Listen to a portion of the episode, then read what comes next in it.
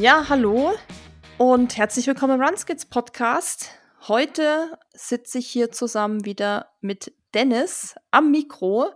Dennis wieder im Badezimmer und ich im Arbeitszimmer und ich sage einfach mal Hello, hello, Dennis nach drüben ins Bad. Wie ist es so an der Waschmaschine?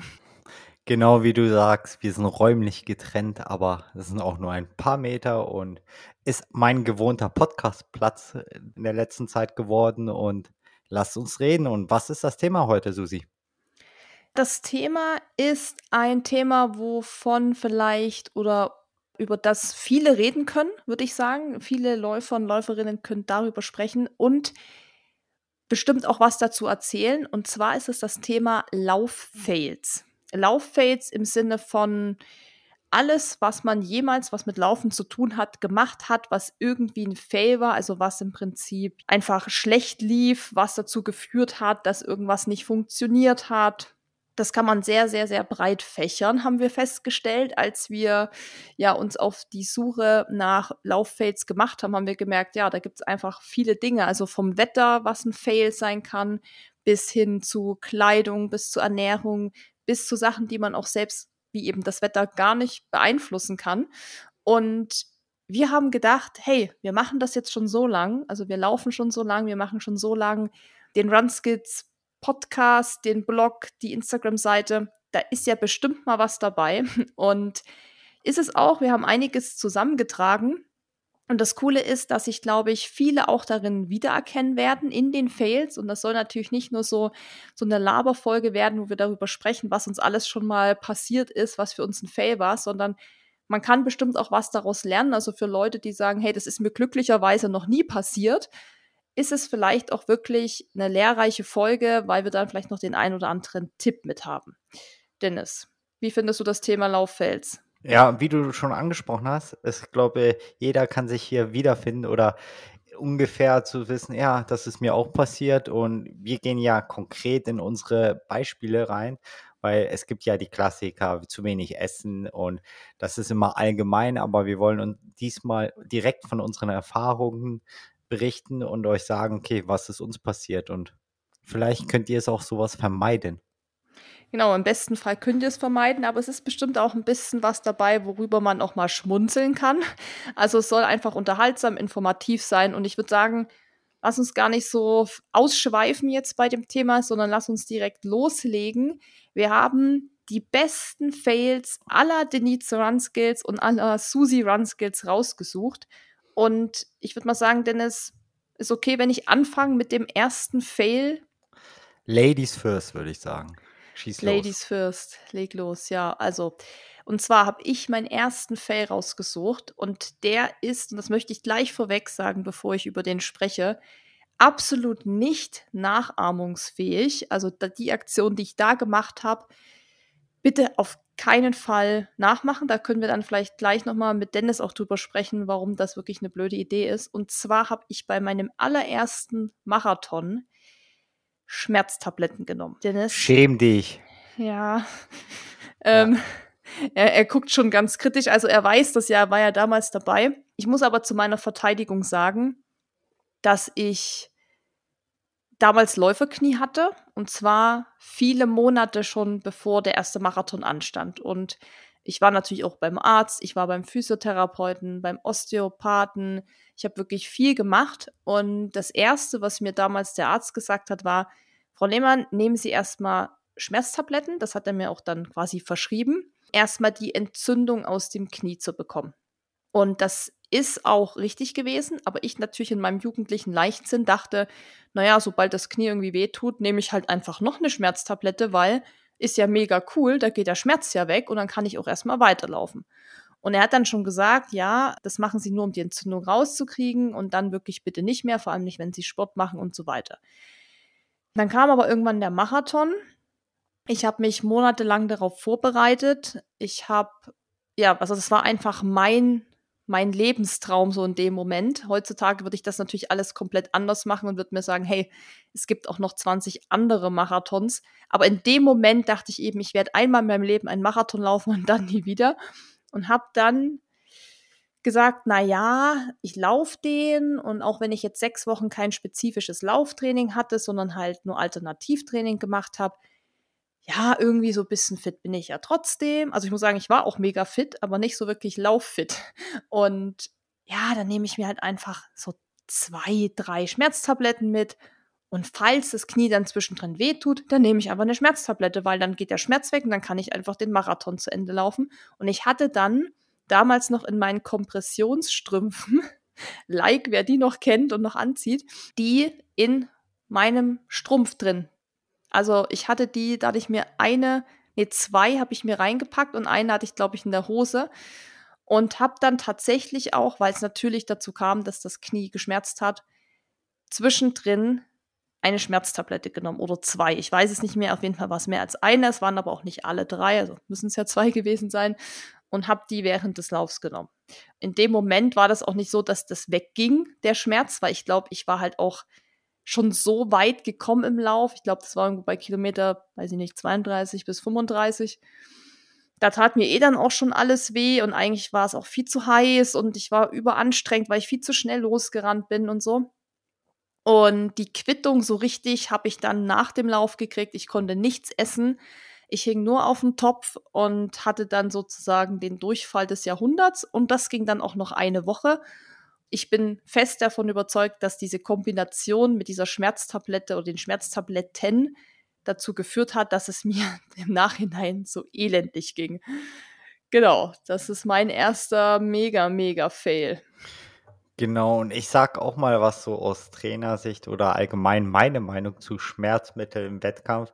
Grundsätzlich ist es auf jeden Fall ein No-Go. Also Schmerzmittel und Wettkampf und auch Schmerzmittel und Training und ist wirklich keine gute Idee und es gibt vielleicht eine mega Ausnahme, die man machen kann, dazu komme ich gleich, aber es gibt ja zwei differenzierte Ansichten. Es gibt erstmal die eine Ansicht, wie bei Susi, ich habe schon was, mir tut was weh, und ich habe es nicht ganz auskuriert und ich versuche dadurch wirklich den Schmerz unterdrücken.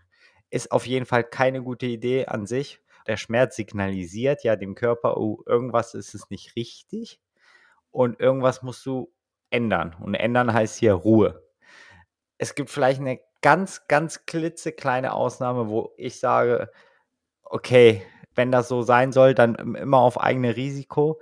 Das könnte jetzt hier einen Ausschrei geben, wenn man wirklich ein Lebenshighlight hat und dass man darauf trainiert und sagt, okay, ich will nur einmal in meinem Leben Marathon laufen und die Schmerzen sind halt nicht so groß und sagt, okay, ich versuche mal erstmal ohne reinzulaufen und dann gehe ich mal im Worst Case für diese letzte Stunde, nehme ich zur Not was mit nehmen sie dann, dann eventuell. Aber wirklich, das ist, dann ist es wirklich nur One Lifetime Erlebnis und du hakst es ab und drückst die Daumen, dass danach alles gut bleibt. Ist ein Riesenrisiko.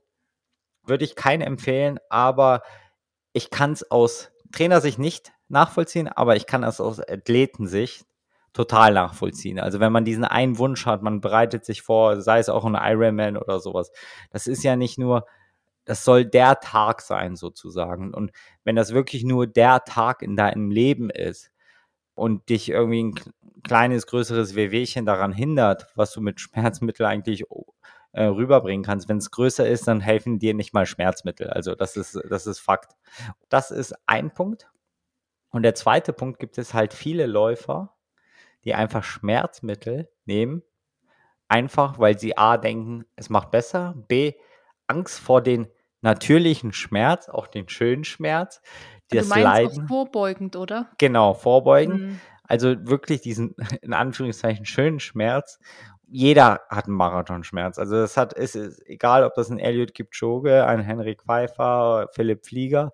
Oder Susi äh, Lehmann. Oder Susi Lehmann, ich oder auch die Drittletzten. Jeder von uns äh, haben, hat die gleichen Schmerzen und wir müssen damit umgehen. Und wenn du wirklich keine Schmerzen hast, und du irgendwelche Schmerztabletten einnimmst, kann dir A passieren, das war Susi, du kriegst mega Magenkrämpfe.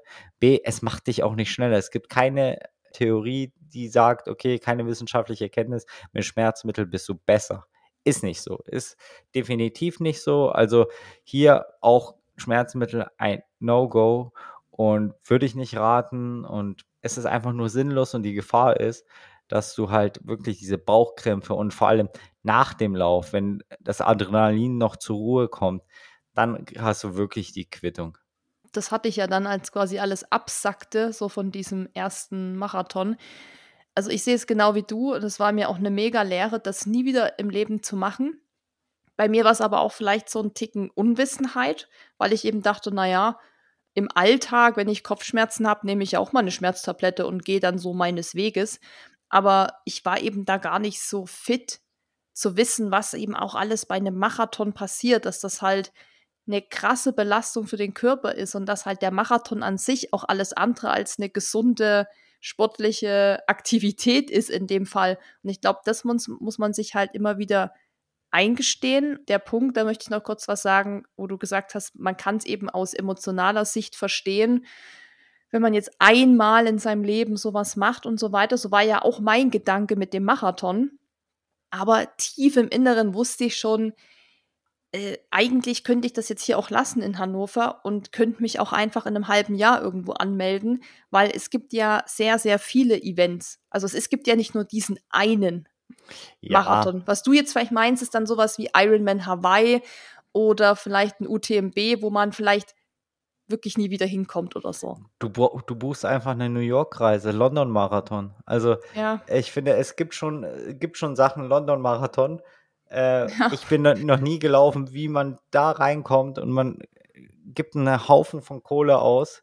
Und vielleicht ist das sozusagen der Let letzte Major. Und ich würde sagen, also auch bei mir, wenn das mein letzter Major ist, ich zahle da zweieinhalbtausend Euro irgendwie mhm. den Marathonveranstalter und ich weiß, es würde mit Schmerzmitteln gehen, kann ich würde ich für mich meine Hand nicht ins Feuer legen, dass ich es nicht einwerfen würde. Hm. Aber dann würdest du wahrscheinlich auch differenzieren, was es für ein Schmerz ist, weil es ja, gibt genau. ja auch so dieses, wenn man früh aufsteht und hat Kopfschmerzen, dann habe ich auch mal schon eine halbe Schmerztablette genommen und bin dann irgendwie zwei, drei Stunden später trainieren gegangen. Aber da wusste ich auch, Wetter und alles schlecht. Ich habe einfach jetzt Kopfschmerzen und da geht es mir danach einfach besser.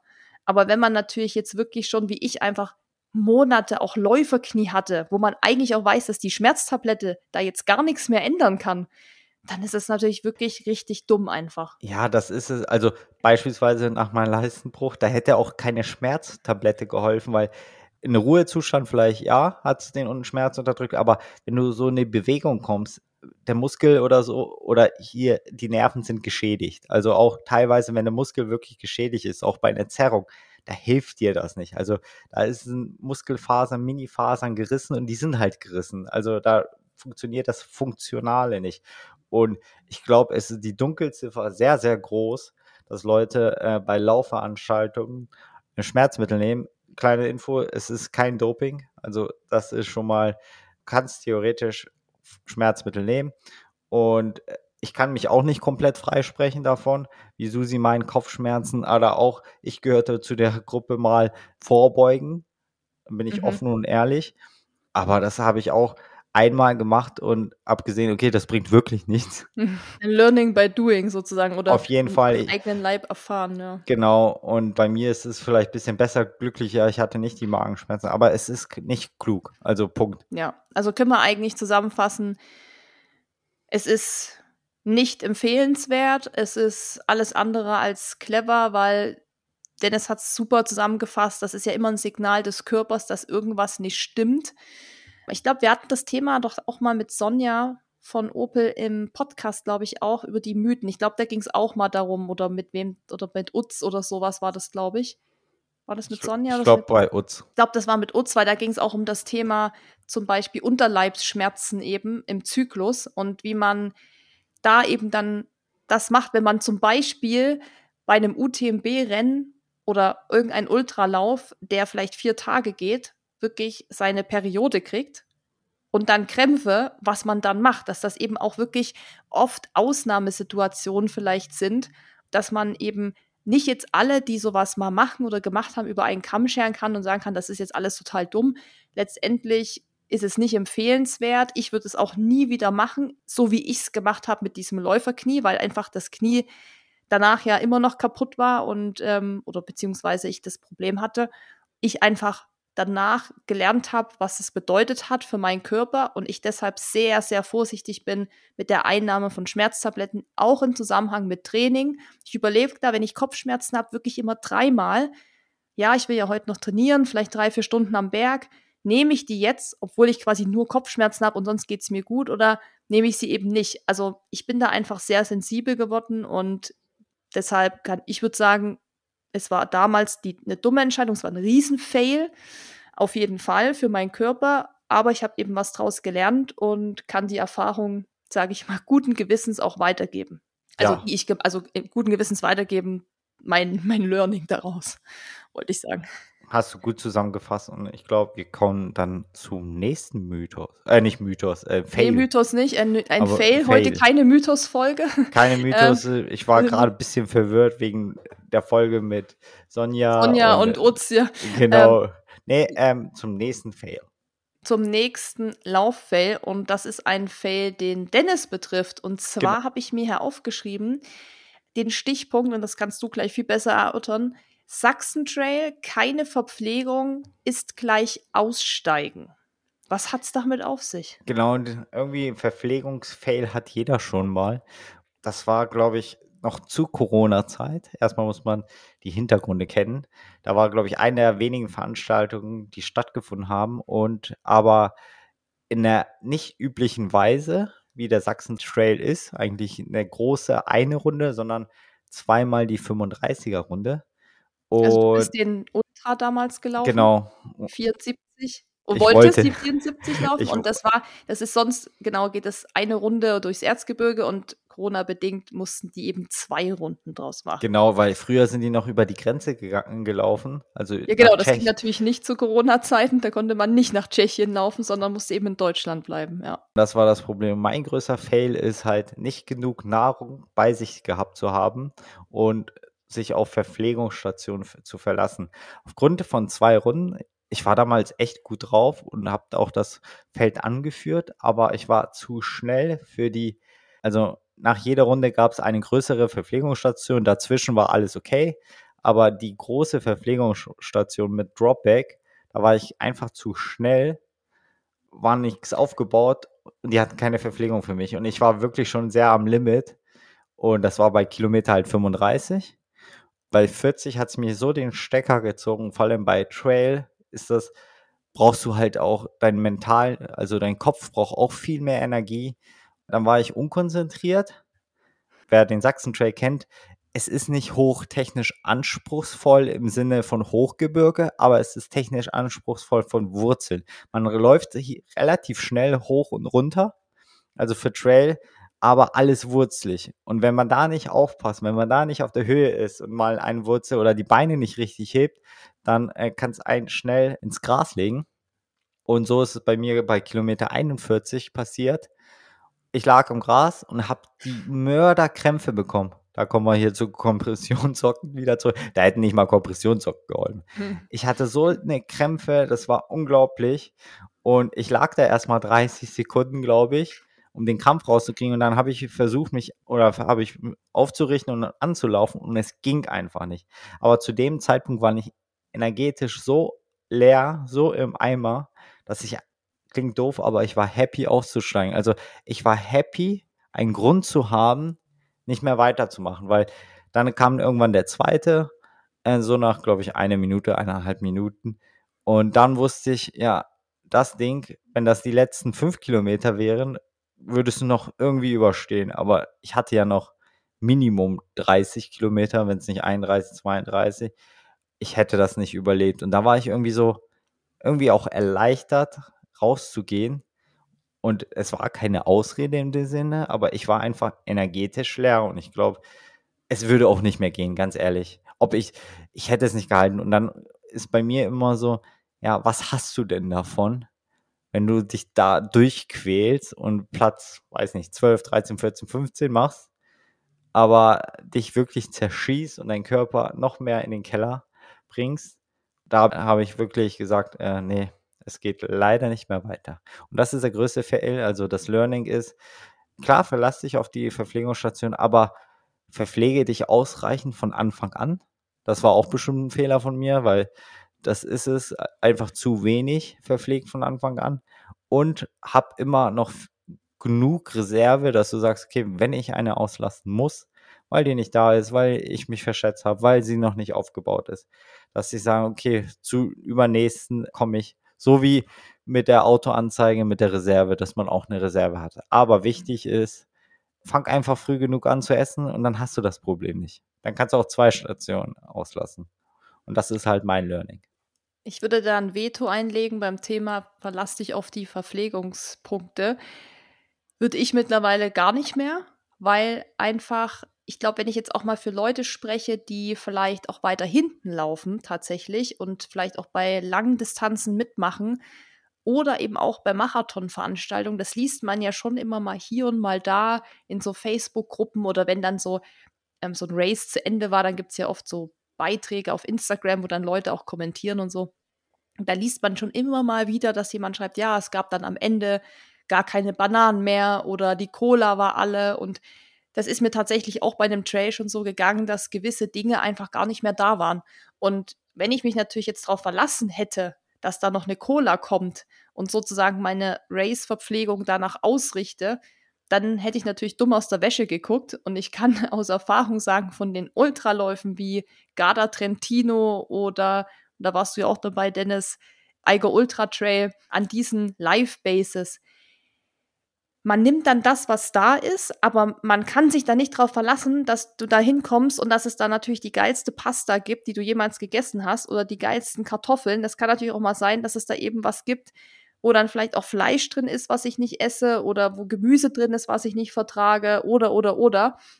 Und deshalb ist mein Tipp in der Hinsicht auf jeden Fall immer für sich so das Zeug mitnehmen, dass man im Worst Case im Rucksack immer noch was hat falls an der einen Verpflegungsstation die Gele alles sind oder die Shogi, dass du eben auch trotzdem einen Riegel dabei hast oder so. Ich meine, klar, wenn alles nach Plan läuft, kann man sich auf die in der Regel auch verlassen.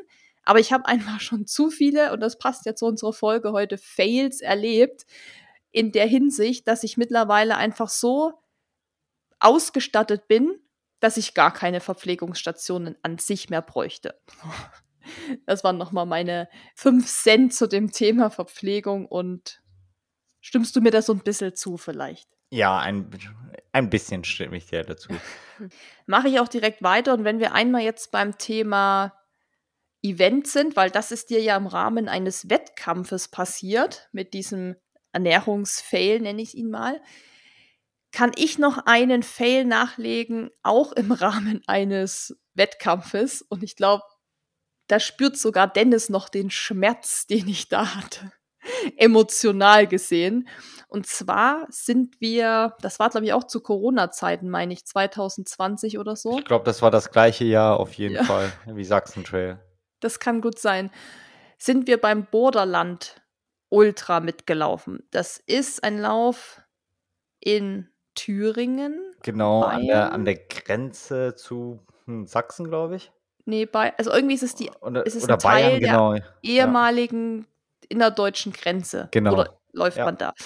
Und ja, unsere Freundin Isa hat da schon gesagt, sie läuft da mit und da können wir doch auch mitmachen. Sind wir doch alle hingetuckert und so. Und da gab es eben, glaube ich, einen 20er und es gab einen 50er. Und Dennis und ich sind beide.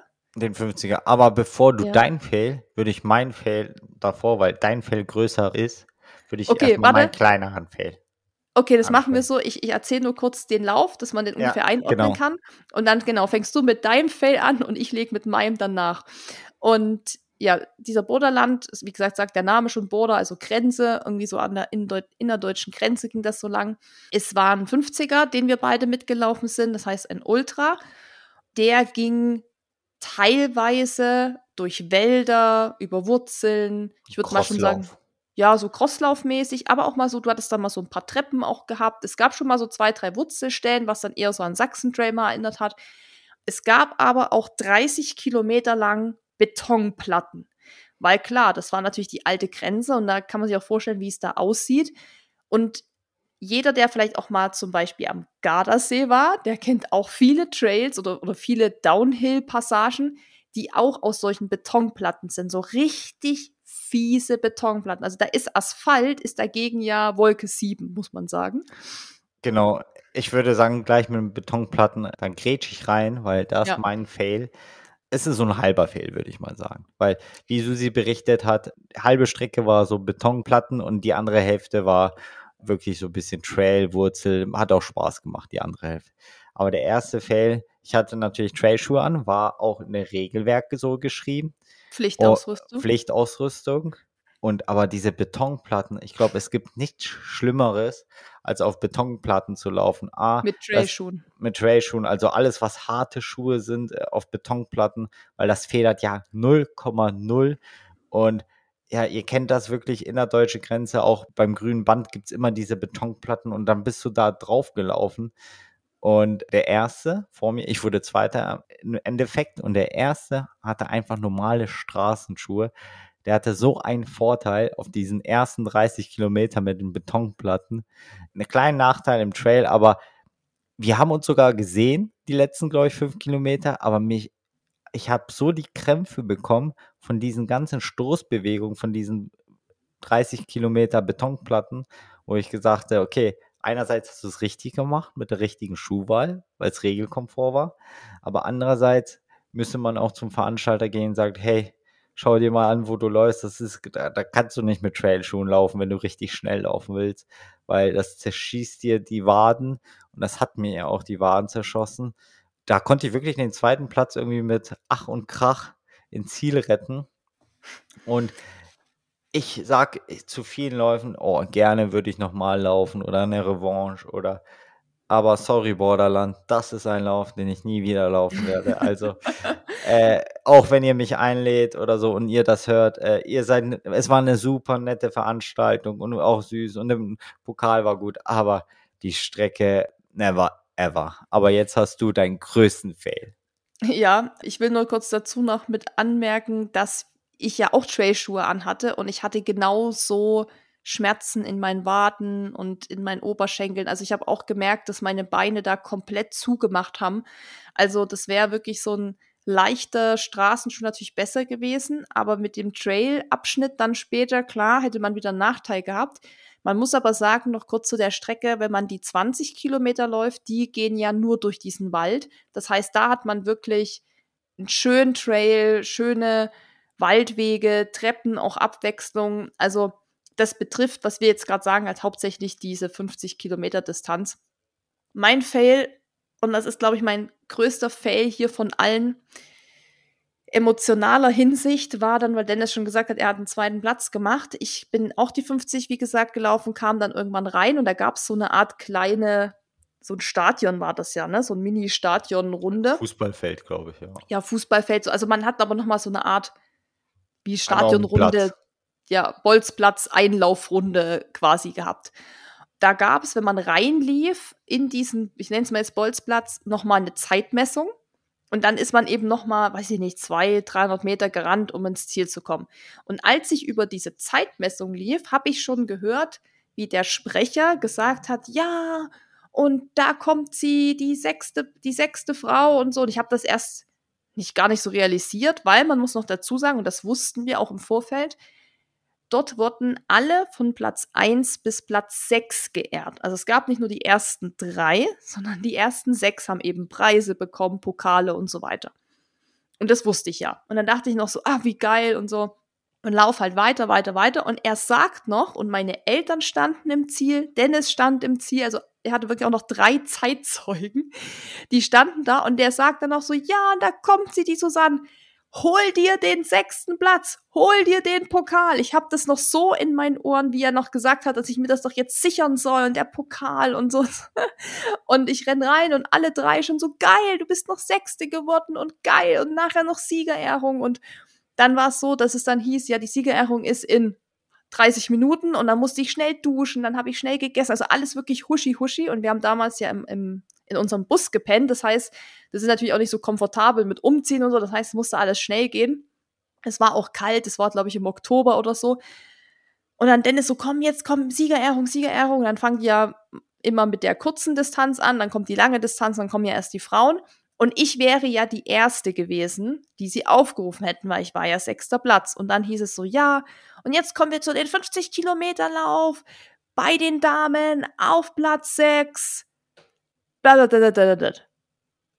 Es war auf jeden Fall nicht der Name Susan Lehmann oder Susi Lehmann oder irgendwas mit Lehmann. Es war einfach ein komplett anderer Name. Und ich bin natürlich aber schon, als er gesagt hat, und auf dem sechsten Platz bin ich natürlich auch schon so drei Schritte vorgegangen, richtig peinlich. Und plötzlich nennt er einfach einen anderen Namen. Und ich so, wie? Und dann dachten wir noch, ja, vielleicht bin ich sogar ja Fünfte geworden. Also vielleicht haben die sich da irgendwie vertan. Ja, dann kam der fünfte Platz, dann kam der vierte, dann kam der dritte, zweite und der erste und mein Name war nicht dabei. Und meine Eltern, auch Dennis, schon so, nee, oder? Hä, wie kann das sein? Und bla bla bla. Und da gab es auch, ich glaube, das war auch Mika-Timing oder so, das war auf jeden Fall Zeitmessung. Da gab es auch so ein Van, wo die Leute drin saßen und das wirklich so live getrackt haben. Da bin ich dann später auch hin und habe gesagt, hier, könnt ihr mir mal sagen, was ich für einen Platz habe? Ja, du bist siebte. Ich so, wie, ich bin siebte ja, da ist die und die und, und so weiter rein. Und wir konnten uns das wirklich auch auf der Rückfahrt alle nicht erklären, wie der das so vertauschen konnte. Er hat ja dreimal gesagt, du bist Sechste, hol dir den Pokal, schreit er noch.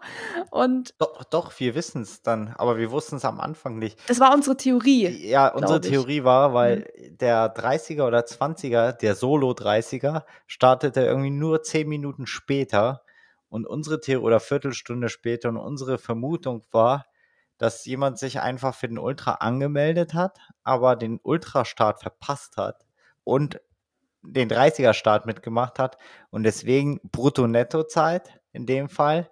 Und dann würde es auch mit diesen 15 Minuten passen, wo Susi noch Zeit hatte, sich zu duschen, dass die dann genau dazwischen von der Zeit her kam.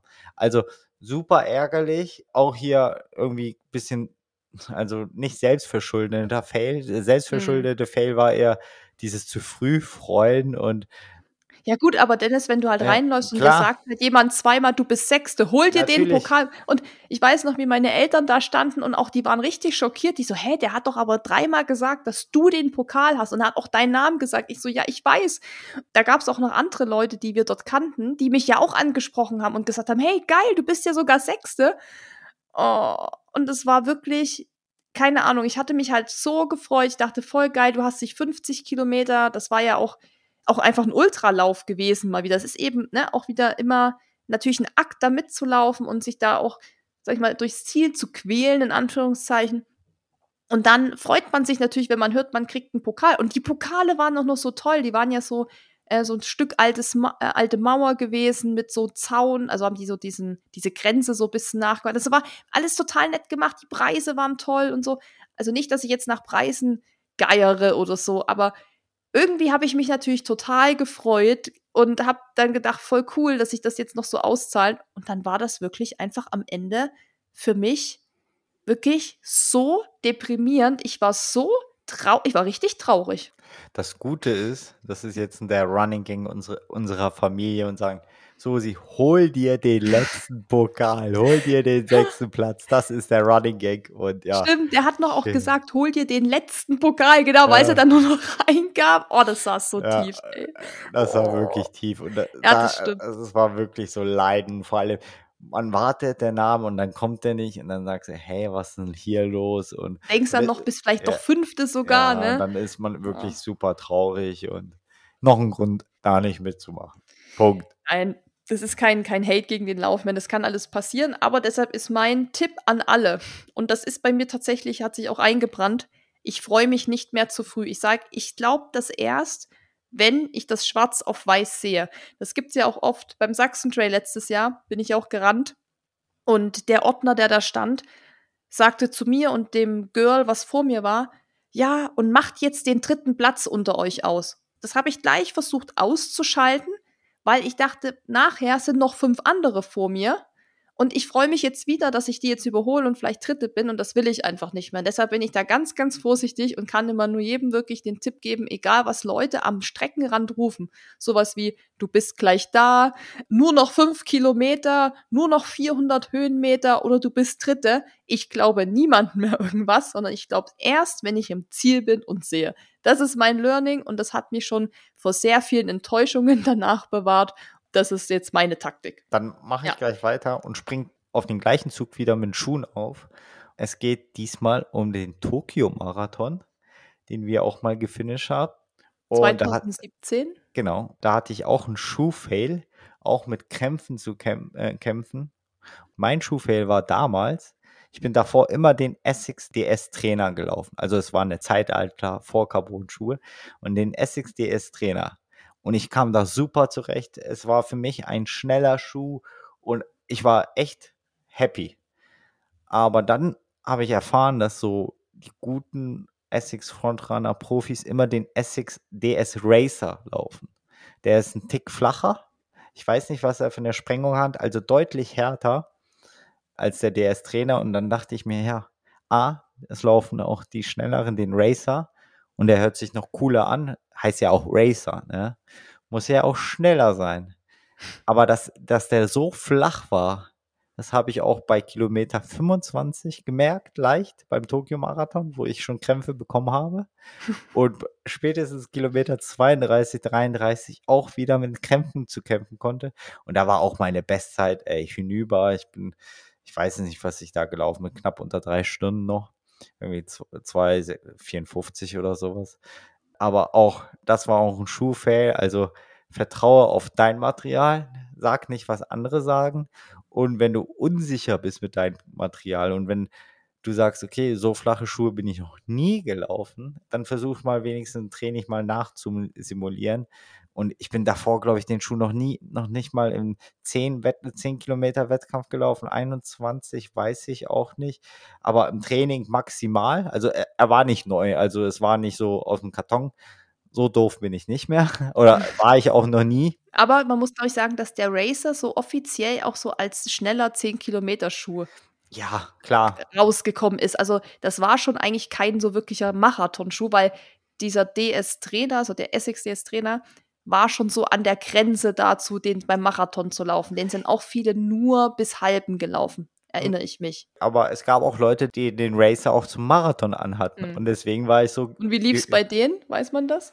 Äh, die waren gut. Sonst hätte ich, sonst hätte ich ja. Die Krämpfe? Nicht, ich weiß es nicht, aber die waren auf jeden Fall stark. Und deswegen dachte ich, okay, was die können, kann mein Körper auch äh, definitiv nein. Also das war auch mein zweiter Krampf-Fail. Schuhe und ich glaube, jetzt ist es schwieriger, welche zu bekommen, weil man mit Carbon deutlich weicher ist, aber man kriegt andere Schmerzen und das ist auch eine komplett andere Belastung. Also immer Schuhe testen, testen, testen und sicher sein. Also das ist das Learning. Komplett neue Schuhe, das ist natürlich auch klar. Aber ich habe schon meine Favoriten für die Straße und meine Favoriten für den Trail. Also da komme ich gut ja. klar. Da knüpfe ich direkt an mit meinem Schuhfail. Ich habe nämlich auch einen. Also wenn wir gerade so bei Schuhe und Equipment sind. Und zwar nicht an sich der Schuh, ist ein Megaschuh und der Fail ist noch relativ neu und zwar ist er beim Garda Trentino Trail geboren worden. Und ich habe, das habe ich in dem, ich weiß gar nicht, ob ich das im, im Garda Trentino Podcast überhaupt erzählt habe, aber ich habe ab Live Base 3, also das war Kilometer 114, da kam dann eben noch 50 Kilometer, ging es los, dass mein linker Knöchel geschmerzt hat. Und ich habe relativ schnell rausgefunden, warum der Schmerz. Das lag daran, dass, dass die Außenkante von dem Schuh, der hat ja dann so an der Stelle, wo der Knöchel ist, gibt es ja so eine kleine Wölbung nach unten, dass diese Kante immer an meinen Knöchel rangeflippt ist, oder wie man das sagt. Also das ist immer daran gekommen, hat sozusagen eine Druckstelle erzeugt. Und es hat so eine krasse Druckstelle erzeugt, dass mein Knöchel nachher natürlich angeschwollen ist und dick war. Und wenn der Knöchel dick und angeschwollen ist, dann hat er natürlich noch weniger Platz in dem Schuh und noch weniger Platz an genau dieser Stelle.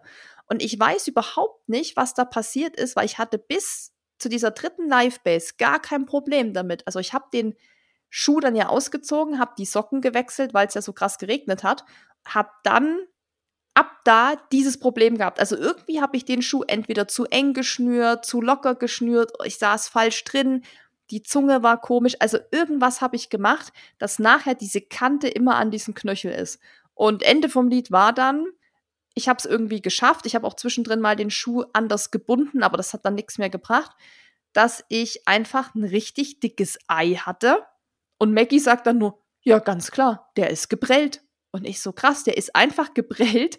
davon, dass die ganze Zeit diese Kante immer an den Knöchel ist. Und da ist mein Fail noch nicht richtig, also den konnte ich noch nicht richtig eruieren, was da jetzt das Hauptproblem war, weil ich mit dem Schuh nie Probleme hatte und ja auch bis Kilometer 114 keine Probleme hatte. Ob das vielleicht sogar an den Socken lag, die ich gewechselt habe, oder ob dann vielleicht mein Knöchel einfach allgemein, also der Fuß ein bisschen angeschwollener war durch die Belastung, durch den Regen, durch die Nässe und alles und dass es dann eben passiert ist. Aber mein Learning ist, vor allem jetzt im Hinblick auf den Eiger, ich werde ein Cuttermesser mitnehmen, das ist kein Witz. Und sollte das mit irgendeinem Schuh wieder passieren, dann werde ich genau an der Stelle einfach den Schuh ein Stück abschneiden. Ich meine, den Schuh kann man danach zwar wegschmeißen, aber in dem Moment ist es halt so, ich hätte nicht noch 100 Kilometer mit dem Knöchel laufen können, weil der war einfach, der war so dick wie ein Ei, würde ich sagen. Und der war natürlich dann auch blau. Das ging zwar dann auch relativ schnell zurück, diese Schwellung, aber ich weiß nicht, ob ich damit hätte noch richtig viel laufen können. Und deshalb mein Learning, was auch immer, aber auf jeden Fall ein Cuttermesser mitnehmen und zur Not den Schuh einfach, ich sag mal, äh, an der Stelle dann abschneiden. Also das würde ich dann wahrscheinlich machen. Dann kommen wir zum nächsten, aber da macht Susi erstmal alles richtig mit diesen Abschneiden. Also da geht wirklich die Gesundheit vor. Und man sieht es, glaube ich, bei den richtig krassen Ultraläufen, wie die Schuhe dann manchmal selbst zusammen abgeschnitten ist oder ja, die schneiden die ja auch oft vorne auf bei den Zehen, wenn kein Platz mehr ist. Oder auch hinten an den Fersen. Also habe ich auch Ja. schon gesehen. Also, dass einfach diese Fersenkappe ein bisschen tiefer geschnitten wird. Jetzt kommen wir zu einem Fail. Das ist so ein halber Fail, aber es kommt auch zu Susi dicken Füßen. Ich hatte im Nachgang dann ein dickes Bein, dazu komme ich gleich. Das war, als wir den Tag gelaufen sind. Beim Tag ist das Coole, also wenn man es diese sieben Tage geschafft hat oder acht Tage, dass es am Ende eine Mega-Party gibt. Und feiern Die. Transalpine Finisher Party, die legendäre. Genau, und das war sogar nach Corona, also da haben sich alle gefreut und es macht echt super Laune, gute DJs, alle sind irgendwie happy, irgendwie ins Ziel gekommen, auch wenn man es nicht komplett geschafft haben, alle feiern und es gibt auch Shuttlebusse zu den entsprechenden Orten und wir hatten damals, ganz ehrlich, wir hatten jede Etappe, hatten wir unser Hotel oder unsere Schlafmöglichkeit relativ nah. Also von 500 Meter bis maximal eineinhalb Kilometer. Also alles, alles easy machbar. Ja, sogar zum ein- Ziel. Zum Ziel, Zum genau. Ziel. Also alles super. Außer an der letzten Etappe. Da hatten wir es sieben oder siebeneinhalb. Und Kilometer weg, ja. Genau. Und Marian, Susi und ich waren Und so Lena? in. Ach, Lena auch, sorry. ja. Waren waren so zu in- viert. Ja, zu viert. Waren so in Feierlaune, dass wir, glaube ich, auch bewusst den letzten Shuttlebus zurück zu dem anderen Dorf verpasst haben und gesagt haben, entweder, glaube ich, wir kriegen irgendwie per Anhalter oder wir Taxi. ein Taxi. Ja, das Problem ist, es war auch, glaube ich, auch ein Sonntag und es war wirklich am Arsch der Welt und es fuhr kein Taxi, keine Taxizentrale, gar nichts. Es war in Italien. Das kommt ja noch dazu, da hat man niemand erreicht. Und wir hatten ja, wie du hast gesagt, wir haben es ja wirklich auch bewusst den letzten Shuttle nicht genommen, weil wir einfach Bock hatten, noch zu feiern und waren uns einfach sicher, irgendwie werden wir hier schon wegkommen zu unserem Hotel, weil es gibt ja auch viele andere, die dort weg müssen. Und es gab ja auch viele, die gefahren sind und auch so VW-Busse hatten. Und das fand ich auch übrigens ein Fail, wir haben ja ganz vielen Leuten auch viel Geld geboten, weil wir waren ja auch betrunken und haben gesagt, ey, wenn ihr uns dahin fahrt, hier habt ihr 50 Euro oder so, was ja wirklich viel Geld ist für sieben Kilometer hin und zurückfahren, also oder 14 hin und zurück. Und uns hat einfach keiner mitgenommen. Nicht mal Keiner. Teilnehmer. Also nicht mal auch Teilnehmern, von niemand. der Crew gar nichts. Also und es war Und die hatten teilweise wirklich in dem Bus, ne, saßen die zu zweit Ja, oder zu dritt und da waren noch vier, fünf Plätze frei. Und wir haben wirklich gesagt, wir geben euch auch 50 Euro, wenn ihr uns einfach dahin fahrt. Uns ist es egal, wir können bloß nicht mehr gehen, weil wir sind ja sieben Tage den Transalpine Run gelaufen. Und und ich bin sogar auf der letzten Etappe gestürzt. Mein Bein war blutig und ja, da habe ich Marian war auch verletzt am Oberschenkel. genau. Aber tanzen ging noch und mit Ja, Alkohol. tanzen ging- mit Alkohol ging. geht. Aber auf jeden Fall tat es auf jeden Fall nicht gut. Diese, wir mussten zum Glück nicht sieben Kilometer gehen, irgendwie Sondern nur fünf sechs. oder so sechs, weil wir dann jedes Auto, das ankam, haben wir wirklich per Anhalter versucht, bis irgendwie zwei coole Dudes mit ihren VW Golf 4 kam mhm. und uns zu viert hinten in die Parkbank oder in die Bank gequetscht haben und haben uns das Letz in den letzten Kilometer sozusagen ins Dorf gefahren. War richtig eine coole Aktion von denen. Ja, aber und die haben sich auch noch, die haben sich auch noch 20 Euro verdient sogar für genau. diese zwei Kilometer. Die waren richtig nett, aber die kamen halt zu spät. Ja. Also da waren wir, sind wir halt schon ewig weit gelaufen und Stunden unterwegs gewesen. Also Learning ist, feiert noch länger.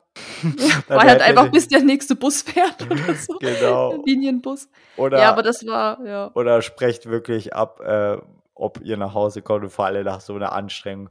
Aber wir waren auch am nächsten Tag richtig fertig. Bus, also die Busfahrt ging auch ein bisschen, also da konnte man gut schlafen. Und ich hatte ein, ich hatte noch nie, also ich stürze ja oft bei Trails. Für mich ist es kein Fail, sondern es gehört dazu bei mir.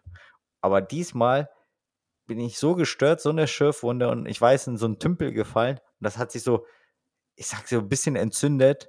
Und ich hatte so einen krass dicken Fuß, äh, nicht Fuß, Bein, also komplett Bein, so wie ein Elefantenbein. Elefantenfußbein. Ja, also Fuß. das sah nicht gut aus. Ich war auch im Krankenhaus und die haben mir da auch, glaube ich, Medikamente, Antibiotikum gegeben und sowas. Ey, das war nicht gerade förderlich, nochmal diese sechs Kilometer nachts nach Hause zu gehen. Nee, und der, das, das Bein hattest du auch echt lang, was so geschwollen war. Also, das ja, ich meine. auch sieben Tage, glaube ich. Für jeden Kilometer, glaube ich. Ein Tag. Für, je, für jede Ta Etappe ein Tag Elefantenfuß. Und, und, für je, und für jeden Kilometer, den ich noch gehen musste, auf jeden Fall. Ja. Also, das war ja. auf jeden Fall eine Woche, klar. Ja, das war schon, also es war richtig heftig. Da haben wir auch Fotos gemacht von deinem Fuß. Und ich habe ihn, also das tat mir auch wirklich leid, aber ich musste wirklich immer so lachen, weil ich noch nie so einen dicken Fuß gesehen habe und äh, Dennis wirklich so komisch aussah einfach. Ich kam nicht mal in die Schuhe rein. Also nee. das war wirklich so krass, hat sich das infiziert. Aber alles Gute ist mit Antibiotika und dann irgendwann weggegangen. Ja. Ja, ja, aber Hauptsache tanzen ging noch mit bisschen Bier und, und Sekt und sowas. Aber an sich war es ja eine geile Aktion. Es ist halt ein klar irgendwo ein Fail gewesen, den wir selber verbockt haben, weil wir hätten ja. natürlich einfach äh, pünktlich um 23 Uhr irgendwas mit dem letzten Shuttle ich fahren können. Der war sogar um 1 Uhr oder 23 Nee, nee, nee, der war schon, ja, okay, der war ja. schon noch, das war genau so ein, das war so eine Zeit, wo man schon gehen könnte, aber wenn man richtig gut drauf ist und feiern will, ist es eigentlich noch zu früh. Das war noch vor 0 Uhr ja. oder so. Und ich glaube, wir sind auch nicht ganz so spät abgehauen. Ich glaube, so nee. um 1 und ja, 0.30 Uhr also, oder so. Und wir waren ja wirklich voller Selbstbewusstsein, dass uns schon irgendjemand mitnehmen wird. Und vor allem, wenn wir da mit, dem, mit unserem Money rumwedeln und sagen, hier, wir schmeißen die Fuffis durch den Club, aber nee, Wir waren auch so selbstbewusst, dass auf diese, es war wirklich nur eine gerade Landstraße. A, haben wir, glaube ich, auch den Weg unterschätzt. Ja. Und B, dass da auch mehr was los ist. Also eine Straße, aber es war einfach tote Hose. Ja, es kam wirklich niemand. Die zwei Jungs, ja, die waren dann doch trotzdem unsere Lebensretter am Ende. Und also ein selbstverschuldeter Fail, der aber irgendwie auch lustig war und irgendwie haben wir jetzt ja auch immer was zu erzählen, weil diese Rück, der Rückweg war natürlich auch irgendwie unterhaltsam, wie wir da zu viert nach Hause getorkelt sind. Das war ähm, eine coole Zeit beim Transalpine Run. Fail, Transalpine Run Party, hier können wir einen Haken dran machen. Ich würde noch einen mit reinschmeißen und zwar nochmal zum Thema Equipment beziehungsweise Ausrüstung, Klamotten. Schuhe. Da hatten wir jetzt schon ein paar Beispiele. Und ich habe natürlich den Klamotten-Fail-Klassiker für alle, die Runskills schon ewig folgen, die wissen jetzt vielleicht, was kommt. Und das ist die legendäre Boston Baumwollhose. Also, Dennis meinte vorhin, wo wir diese Fails zusammengeschrieben haben, hat er gesagt, das ist eigentlich gar kein Fail, weil du hattest gar keine andere Wahl, aber doch, ich hatte natürlich eine andere Wahl. Ich war einfach in dem Moment zu bequem, zu faul, die auszuziehen.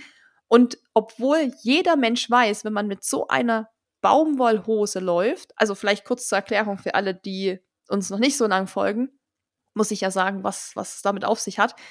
Dennis und ich sind dann beim Boston-Marathon mitgelaufen und das war das Jahr, wo das Wetter katastrophal schlecht war. Also da kann man auch schon mal ein großes Fail über dieses Wetter machen.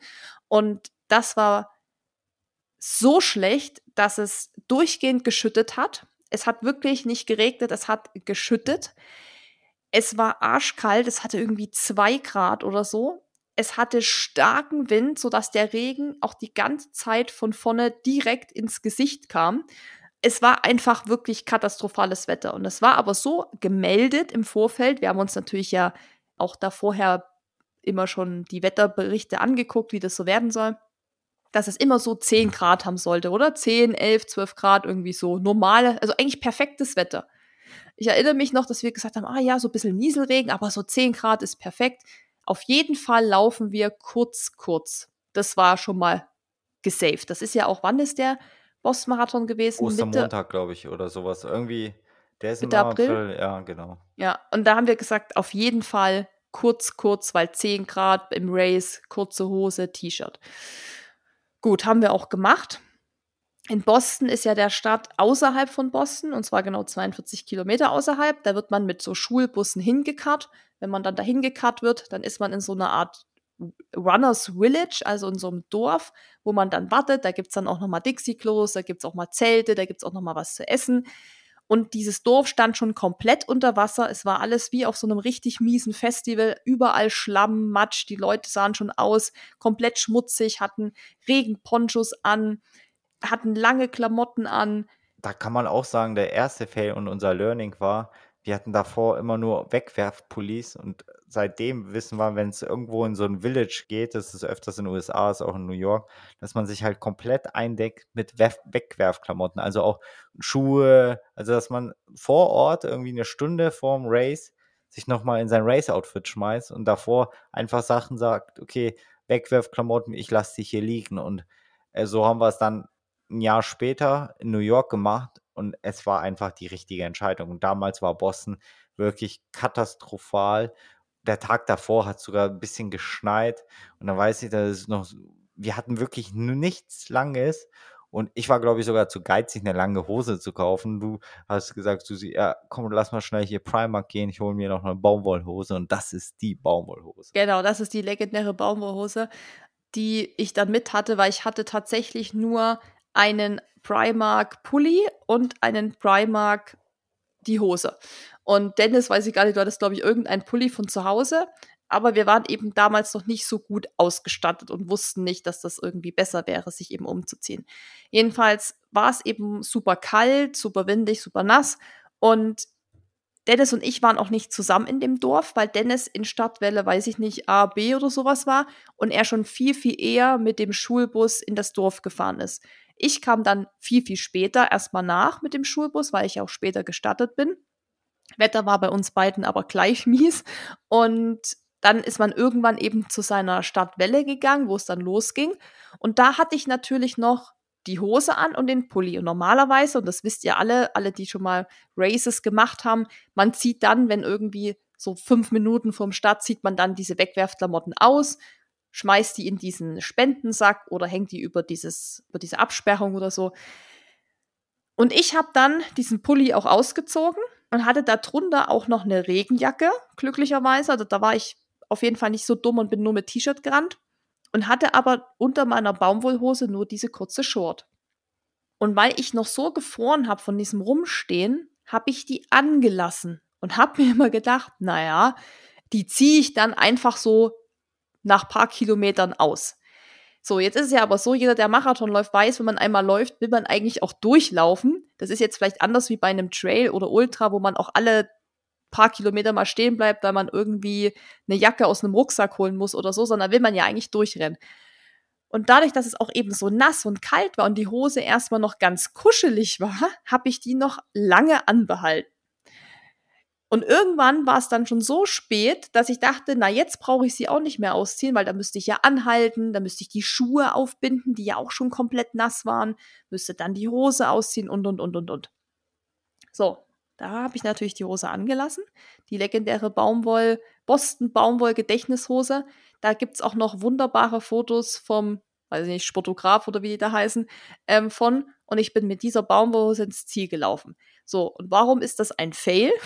Ganz klar, als ich dann im Hotel war und das alles ausgezogen habe, habe ich gedacht, oh mein Gott, was ist mit deinem Körper? Ich konnte ja nicht duschen, ich habe geschrien vor Schmerz.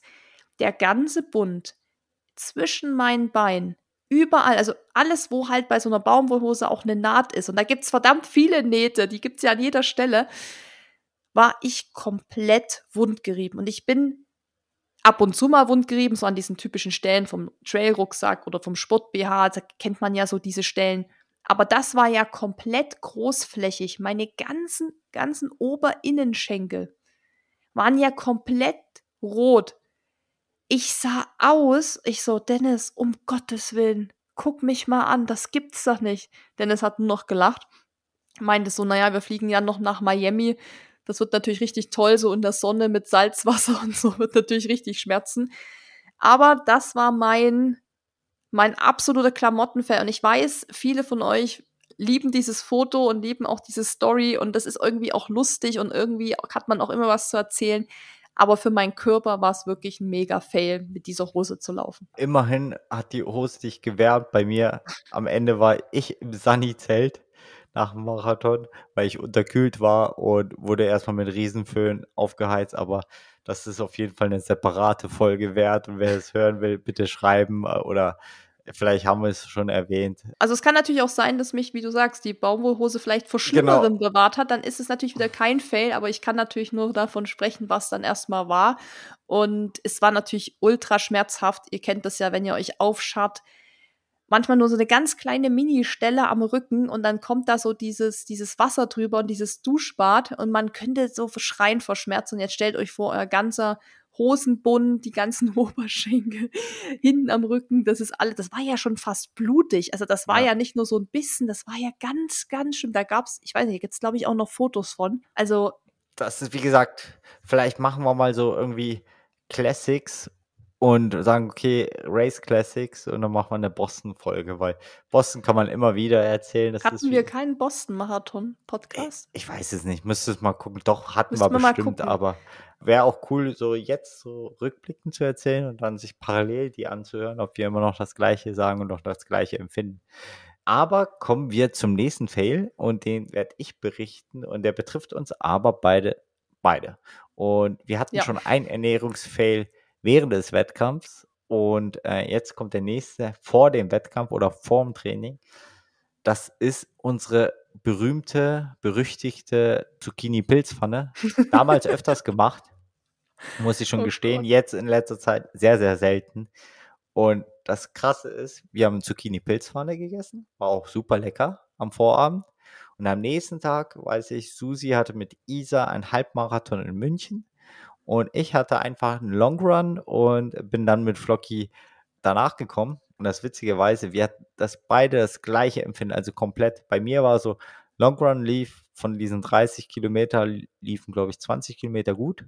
Und dann meldete sich der Magen. Und der Magen meldete sich so groß, dass ich zum Glück im Perlach da war. Und da wusste ich, oh, da ist ein Krankenhaus. Und da gibt es eine Toilette. Also ich bin sonst hätte ich es nicht überlebt. Sonst hätte ich irgendwo, also das wäre, dann wäre ich von innen gesprengt worden. Also ich musste so hart in Anführungszeichen scheißen. äh, das ist so, so unglaublich. Also diese Zucchini-Pilzpfanne, das ist so Gedächtnis und das ist auch ein Running Gag und ähm, ja. Und es war für mich, zum Glück war das Training und zum Glück gab es da dieses Krankenhaus, und wo man rein, rein und also bei Trail ist das, finde ich, nicht so, also wenn du trails, dann gehst du halt einen Busch kacken, du hast halt, äh, halt Taschentücher, also, aber das war halt normal Straße. Ich war mitten in der Stadt, was willst du denn machen? Also ja. am Sonntagmorgen, da hat ja nicht mal irgendwie ein Bäcker auf und nicht alle Bäcker haben gleich eine Toilette. Krankenhaus war wirklich die einzigste Option damals. Ich hatte ja nicht mal Taschentücher mit. Wozu denn auch? Also wenn du Straße läufst, wozu Taschentücher mitnehmen? Und das ist mein Learning. Äh, keine Zucchini-Pilzpfanne, auch vor langen Trainings nicht. Auch, also deswegen ist sie wirklich sehr, sehr selten, obwohl sie sehr, sehr lecker war. Und Susi, jetzt, was ist dir an dem Tag passiert? Ähnliche Story, äh, Zucchini-Pilzpfanne. Am nächsten Tag Race Day mit Isa im Olympiapark in München. Das war Halbmarathon München oder sowas. Das ging, da ging, glaube ich, vier, kann das sein, vier Runden durch den Olympiapark? Ja, Oder? also Minimum zwei, aber ich glaube, es, es waren vier. Ja, waren vier Runden durch den Olympiapark. Das haben wir so just for fun gemacht. So.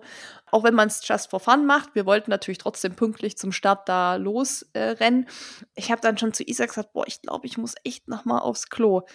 Sie so, was, warst du heute früh nicht? Ich so, ja doch, ich war heute früh, aber ich muss irgendwie noch mal. Sie so, ui. Naja, dann geht doch hier schnell Olympiahalle oder keine Ahnung mehr, wo das war, aber da gab es eben auch Toiletten. Erster Fail, ich gehe ins Darmklo, alle Klos besetzt. Okay. Habe aber schon gemerkt, ich kann das nicht mehr so lang halten. Okay, geh rüber zu den Männern.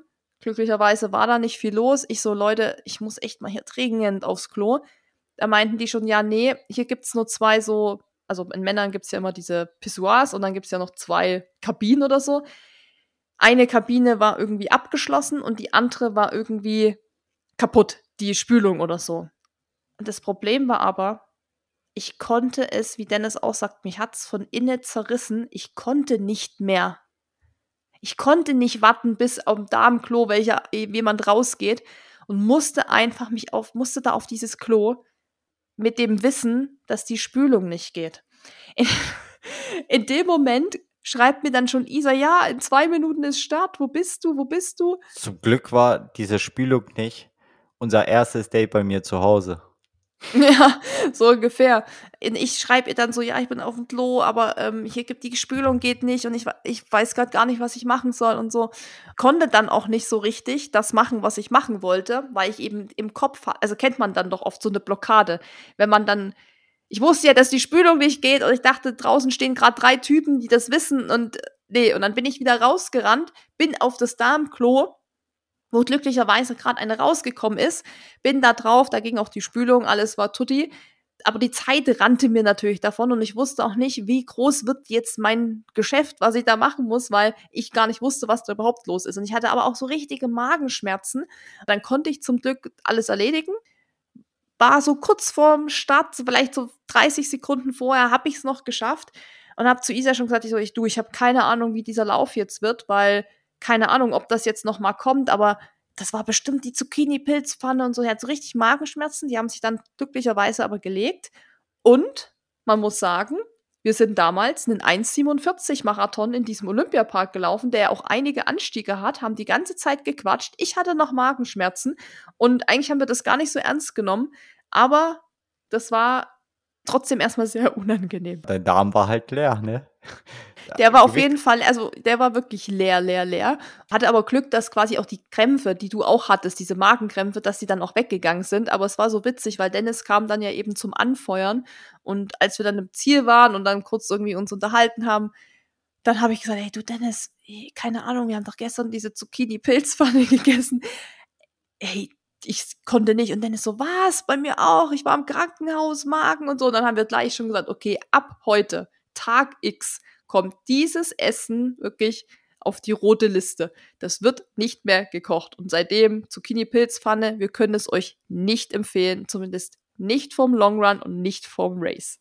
Genau. Ähm, so. Aber ich glaube, sowas hat ja jeder mit diesem Essen. Also jeder hat, glaube ich, so sein Essen, wo du sagst, das geht auf keinen Fall vom Race. Ja, ja das wäre cool, wenn ihr eure Erfahrungen mal mit uns teilt. Welches ja, gern auch, gern auch in Spotify in die Kommentarfunktion. Kann man ja jetzt ja. neuerdings machen. Könnt ihr natürlich gern auch mal reinschreiben, welches Essen euch vielleicht schon mal ein bisschen geärgert hat beim Race oder vorm Race und was ihr nie wieder essen wolltet. Ich kann mir vorstellen, so Pilze stehen da bestimmt bei vielen ganz oben, weil die verdauen ja in der Regel bis zu drei Tagen und da hat man wirklich lange was von. Ja. Allgemein könnt ihr alle Fails natürlich draufschreiben. Ihr könnt also, alle Fails reinschreiben, ja, genau. Aber das jetzt zu dem Thema mit dem Essen. Ich hätte noch, abschließend hätten wir noch jeder ein Fail. Genau, fang an, weil meins ist noch nicht so ganz laufspezifisch. Deswegen. Deins ist nicht laufspezifisch, aber ist auch super ärgerlich gewesen. Ja, aber fang du an. Ja, es geht auch wieder um Equipment. Wir haben jetzt Schuhe, Klamotten, alles schon gehabt. Jetzt geht es um das Thema Uhr und ich kann mir vorstellen, dass da ganz viele ein Lied von singen können. Mir ist beim UTMB letztes Jahr die Uhr 21 Kilometer vom Ziel einfach ausgegangen. Sie hatte noch genug Akku.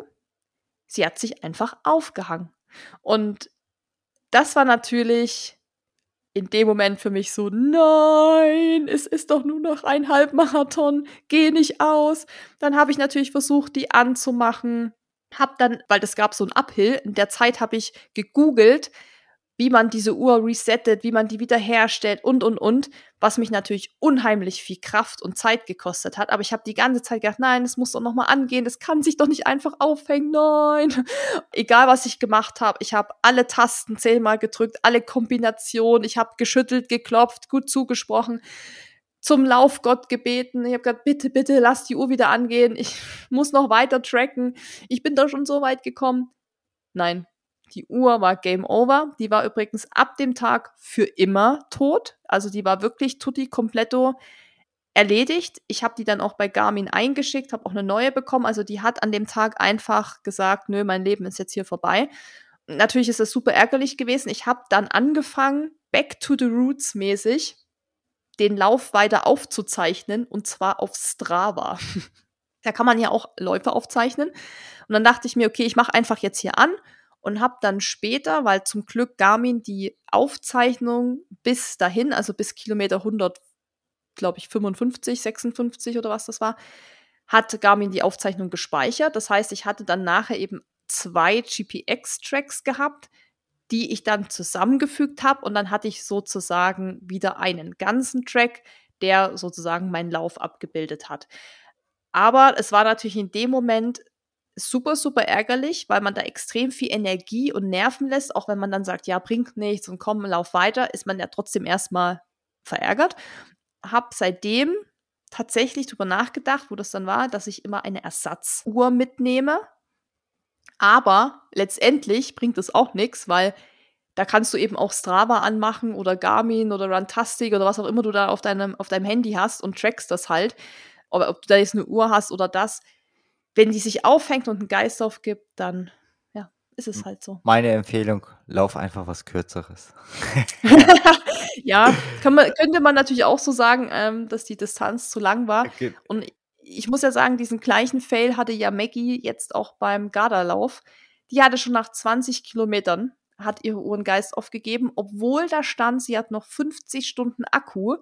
Und das hatte eben meine Uhr damals auch. Die hatte auch noch genug Akku, aber sie hat sich einfach aufgehangen. Und da weiß man dann eben nicht, woran liegt es dann? Ist das wirklich irgendwie ein Fehler vom Werk oder was auch immer? Aber das ist natürlich einfach ärgerlich, wenn das eine Sache ist, wo du quasi keinen Einfluss hast. Weil mit dem Akku, das kann man eben beeinflussen. Man kann eine Powerbank mitnehmen, man kann das dann anschließen und so weiter. Aber da bist du einfach machtlos. Da ist dann die Technik, da sagt sich der Ultragott, nee, nee, nee, nee, nee, heute nicht. Da stehe ich drüber, aber jetzt kommen wir abschließend zu meinem letzten Fail. Und warum ich drüber stehe, werdet ihr auch gleich den Grund erfahren. Also beim Race ist es mir wirklich nicht wichtig, die Sachen aufzuzeichnen. Und vor allem nicht beim Triathlon. Mache ich beim Schwimmen nicht. Es wäre, glaube ich, interessant, zu wissen, ob ich, wie ich zickzack schwimme und, und, und. Aber ich hatte bei meinem allerersten Triathlon-Wettkampf, war kein großer Wettkampf, war ein Sprint in Hannover, ähm, hatte ich einfach Probleme mit Neo auszuziehen. Und klar, man ist nervös und ich als nicht guter Schwimmer umso mehr und noch mehr Puls war, glaube ich, eh weit über 160, 170 gefühlt, obwohl es eigentlich nur ein 500 Meter Schwimmen war. Aber für mich war es halt aufregend. Äh, Freiwasser und, und, und, und erster Wettkampf, erster Triathlon-Wettkampf. Beim Triathlon gibt es immer noch Chips. Also wer jetzt öfters an den Start an Laufwettkämpfen geht, ist sozusagen die Zeitmessung an der Nummer. Ich glaube, äh, Mika hat sogar angekündigt, dieses Jahr die Mika Timing Chips rauszunehmen, weil es keinen Sinn mehr macht. Aber beim Triathlon brauchst du die für das Schwimmen der Chip. Ist auch super wichtig, damit die wissen, okay, 98 Leute sind rein ins Wasser und 98 sind raus ins Wasser. So kann man es am besten tracken. Und halt auf dem Fahrrad, okay, da hätte man die Nummer, aber beim Schwimmen hat man auf jeden Fall nicht die Nummer. Und den bindet man links oder rechts, je nach, je nach Belieben, an den Knöchel. Da gibt es auch so extra ein Band. Alles, alles fein. Und beim Aufziehen des Neos habe ich diesen Chip auch mit ausgezogen und ich einfach nicht bemerkt beim Socken anziehen, dass mir der Chip mhm. fehlt. Und am Ende hatte ich keine Zeit. Steht not finished dann. Also auf der Ergebnisliste not finished und aber mir war es egal. Also ich habe mir die Medaille trotzdem abgeholt, weil ich bin normal ins Ziel gelaufen und alles gut und fühle mich da auch als Finisher. Ich war ja nicht, ich war weit hinten oder sowas, also kein Thema. Aber mein Learning ist raus, mach es alles, achte auf deinen Chip. Und Susi sagt immer, immer achte auf deinen Chip, vor allem bei Langdistanzen und sowas. Da kann man sich wirklich diese 20 Sekunden alles mit Ruhe zu machen. Also allgemein bei Triathlon Wechsel immer mit Ruhe, das ist immer schneller als hektisch. Alles vorbereiten, im Kopf durchgehen, am besten vielleicht noch im Training üben. Das ist auch ein Grund, warum ich beim Schwimmen auch keine Uhr anziehe. A, für was denn? Also A, behindert es mich ein bisschen beim Schwimmen. Ich weiß nicht, ob es langsamer macht. B, beim Ausziehen des Neos und ey, der Worst Case wäre, wenn ich meine Garmin irgendwie beim Schwimmen verlieren würde. Also ist, glaube ich, noch nie passiert, also oder sehr selten. Aber ey, wenn dir irgendwie so 500 Euro, 400 Euro flöten gehen, nur weil du ein bisschen Schwimm aufgezeichnet haben willst, ey, sorry guys. Und eh am Rad habe ich eh keine Uhr, dann würde ich die Uhr wieder rausnehmen und beim Laufen hätte ich sie dann nicht, weil dann wäre es eine andere Lauftasche und du müsste eine zweite Uhr haben. Sorry guys, da brauche ich das Schwimmen nicht und ich mache auch keinen Brustgurt, weil das, also alles beim Race, was mich stört. Klar ist es vielleicht besser im Nachgang auszuwerten, aber für mich ist halt, zählt der Tag und da will ich halt so frei sein und alles, also so viele Fehler vermeiden wie möglich. Also klar werde ich immer Fehler machen und auch äh, zukünftige andere, aber das ist der letzte Fail, den wir hatten. Alles mit ja. Ruhe. Ja, und das ist wirklich der Running Gag. Ich sage immer, Dennis, denk bitte an deinen Chip, weil das ist dann natürlich super ärgerlich, wenn man dann einen Ironman macht, eine Langdistanz und dann hast du keine Uhr dran und keinen Chip, dann hast du wirklich nachher gar nichts mehr zum Auswerten. Und auch wenn man sagt, ja, ist vielleicht alles wurscht, macht man es ja trotzdem immer mal gern, guckt rein, okay, wie war ich da, wie habe ich da performt und so weiter. Aber das ist jetzt wirklich so mittlerweile, was wollen wir essen? Abends keine Zucchini-Pilzpfanne, das ist der Running Gag, genauso wie mit dem Chip genau wie mit dem Susi hol dir den letzten Pokal. Also da haben sich auch wirklich viele Dinge bei uns so eingebürgert, worüber man natürlich jetzt im Nachhinein auch lachen kann. Und das ist ja das Schöne auch an solchen Fails. Vielleicht sind sie in dem Moment super ärgerlich gewesen, aber oft lernt man eben was draus. Also es sind ja oft die Dinge, die einen dann nur noch besser machen. Man hat einfach viel Erfahrung dann. Das ist ja das, was eigentlich auch wie das Leben halt ist. Manchmal läuft es halt nun mal so, dass man mit Baumwollhose ins Ziel kommt oder die falschen Schuhe anhat. Und ich muss auch sagen, egal wie viele Läufe ich schon gemacht habe, wie viele Ultras ich vielleicht gemacht habe oder Dennis vielleicht auch jetzt Ironmans, es ist, man ist nie perfekt, man macht immer mal wieder Dinge, wo man sagt, hä, das hätte ich doch eigentlich besser wissen müssen. Ich mache das doch schon seit zehn Jahren und trotzdem passiert mir das. Also ich glaube, da können wir uns alle nicht frei von machen und das gehört irgendwie zu unserem Sport dazu. Es ist irgendwie auch im Nachhinein vielleicht lustig, weil man dann Geschichten erzählen kann, lehrhaft oder wir können euch hier im Podcast einfach unsere Erfahrungen weitergeben und ihr könnt dann vielleicht den ein oder anderen Fail verhindern ich würde sagen, Dennis, das war doch eine, eine witzige Runde heute.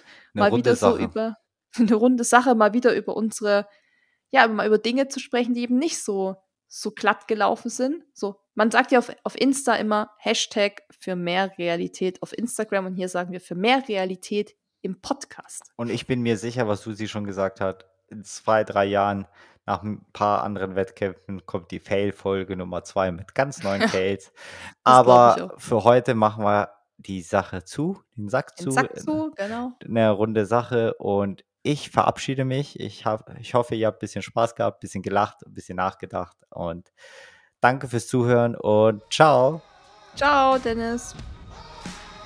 Wenn dir dieser Podcast gefallen hat, hinterlass uns eine Bewertung und abonniere diesen Kanal, damit du auch in Zukunft keine Folge mehr verpasst.